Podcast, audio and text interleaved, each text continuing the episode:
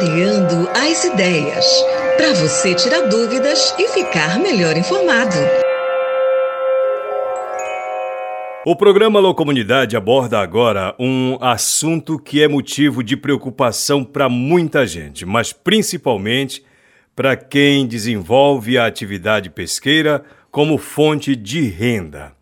Pessoal, é o seguinte: nós estamos vivendo ainda uma seca extrema aqui na região amazônica. Aqui na região do Baixo Amazonas, Baixo Tapajós, comunidades inteiras vivem praticamente em função da pesca, tanto para a sua alimentação como para a geração de renda de famílias.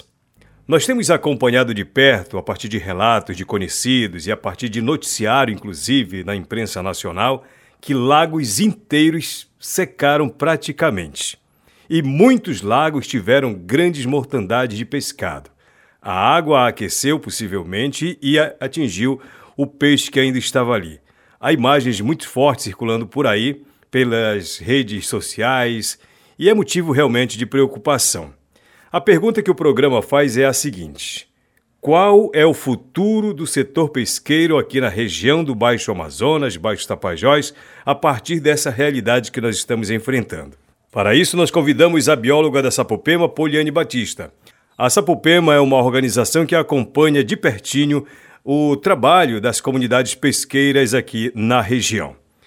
Poliane, muito obrigado por aceitar o convite aqui do programa Alô Comunidade. A pergunta que a gente faz para você, e eu não sei se tem resposta imediata, é a seguinte: diante desse cenário amazônico, lagos inteiros secaram e tiveram seu estoque pesqueiro praticamente todos perdidos, muito peixe morreu. E o futuro? Como é que você enxerga é possível prever como será o futuro do setor pesqueiro aqui na nossa região? Tem resposta para isso, Poliane? Boa tarde para você. É, boa tarde.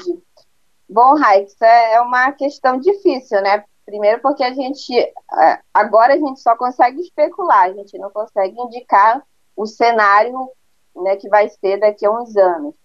Mas é uma preocupação, né, que a gente está vendo muitos episódios de mortandade de peixe aqui na região, né? Então, é, é a gente não consegue afirmar que daqui a é, que, no próximo ano, daqui a uns anos, é, o impacto dos estoques vai ser extremo. A gente vai conseguir realmente ver um cenário quando, quando chegar né, o momento, então, a partir da percepção dos pescadores nesses próximos anos, né, se eles observaram uma dificuldade maior de capturar o pescado, né, uma diminuição ali do recurso, se algumas espécies eles observaram que também diminuiu, que eles né, já estão capturando com, com menor intensidade. Então, esse é, realmente esse, essa, esse cenário a gente não consegue é, dar um indicativo assim muito preciso, tanto porque a gente, não, inclusive, não tem uma informação de como está a situação dos estoques pesqueiros hoje, né?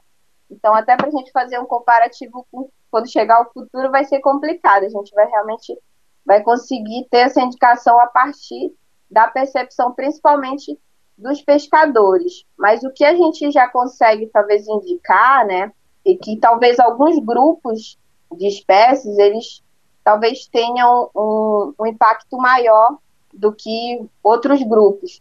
Por exemplo, tem, tem peixes que eles completam todo o seu ciclo de vida na várzea, né, nas planícies de inundação, nos lagos.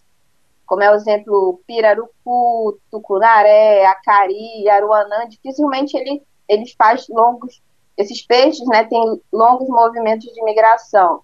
Não vai para a calha do rio, ele fica ali nos lagos, nas planícies inundadas. Então, quando acontece um evento extremo, né? Então, ele é provável que essas espécies com essas características elas sofram né, um, um impacto maior né, das suas populações locais. E, e, principalmente porque elas têm outras características, elas, comparado a, outros, a outras espécies de peixe, ela tem né, uma taxa de fecundidade é, menor do que outras espécies. É, esses, geralmente esses peixes eles, eles investem um cuidado parental, então, é, talvez o cenário que a gente pode indicar é que alguns grupos de espécies vão talvez ter um impacto negativo maior do que outros, né? Poliane, a gente tem visto algumas imagens muito fortes de lagos inteiros onde todo o peixe que existia ali praticamente morreu. Aí, considerando que o peixe é realmente a fonte de renda, de subsistência de muitas comunidades inteiras, aliás, qual é o tamanho desse prejuízo? Você, poderia comentar sobre isso?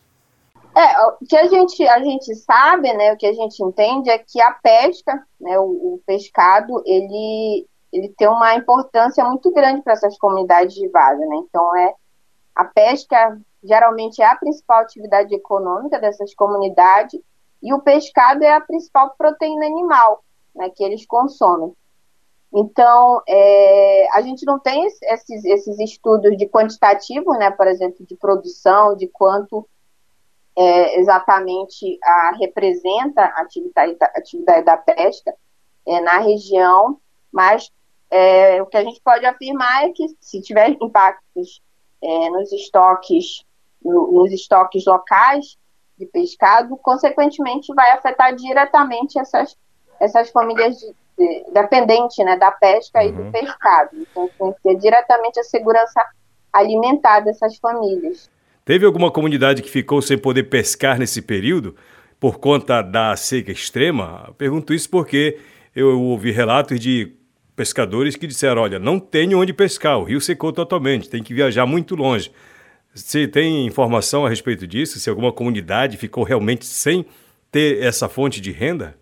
Sim, a, a, a seca a gente observa que ela afeta em diferentes níveis as comunidades, né? Por exemplo, tem aquelas que elas estão mais posicionadas ali próximo da calha do rio Amazonas, então elas ainda conseguem acessar o rio né, e capturar o pescado é, ou seus lagos eles, eles têm uma proximidade maior das comunidades, então eles ainda conseguem acessar esses ambientes. Já a comunidade, elas são, né, elas, por conta da sua geografia, ali, o, tanto o rio quanto os lagos, eles ficam bastante distantes, então, né, então por conta de vários fatores, eles já têm uma, eles praticamente não estão mais pescando, primeiro por, por conta da distância, né, se locomover para levar suas embarcações até esses ambientes é quase impossível. Outra questão é o calor intenso, né? Então, praticamente alguns horários do dia é praticamente inviável você realizar a atividade da pesca, né? Bom, pelo que eu tenho acompanhado aqui, a partir do que você me disse logo no começo da sua resposta, a seca extrema ela revela a necessidade de estudos, né, para fins de políticas públicas até como seria o papel da universidade, da academia, como muitos falam e tudo mais, e até para embasar os governantes a estabelecerem metas ou planos ou ações para que as pessoas não sejam tão impactadas, né? Como é que você vê isso? Não, exatamente. A gente, a gente sabe, né, por conta da nossa realidade, a importância que tem né, a pesca e o pescado aqui para a nossa região e para toda a região amazônica, só que é muito carente de estudos de indicar justamente qual é a contribuição é, dessa atividade né, para a realidade local.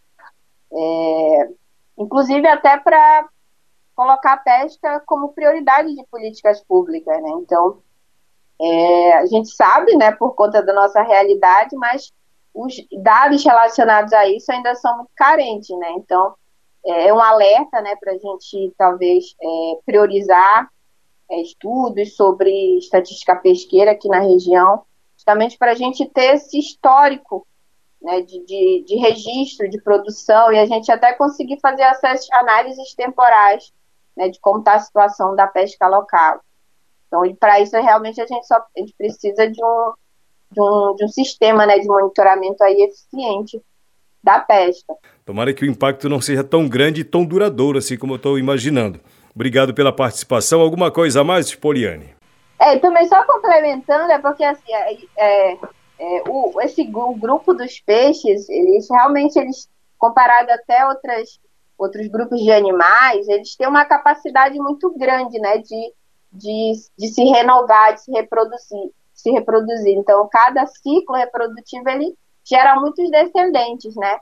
Então, a gente até implementando práticas de manejo práticas de manejo sustentáveis e adequadas, a gente tem né, é, é, um, é, um, é uma possibilidade muito grande de a gente ter a retomada, né, a, a renovação desses, desses estoques. Então, talvez o, o é, também um outro fator importante da gente trabalhar é, é essa questão, né, de tanto monitorar a questão dos estoques pesqueiros e também é, incentivar e promover práticas de pescas é, práticas de pesca sustentável para a gente também minimizar esses potenciais impactos e também ter um, né, um, um resultado melhor aí do relacionados aos, aos estoques é, locais. Queria agradecer a disponibilidade da Poliane Batista, bióloga da Sapopema, por conversar com a gente. Realmente estão faltando estudos para que tenhamos respostas para esses questionamentos todos que a gente faz aqui. A seca está na sua fase final, já entramos numa outra fase, que agora é a fase da enchente, mas isso não significa necessariamente o fim do desafio da falta de pescado aqui na nossa região.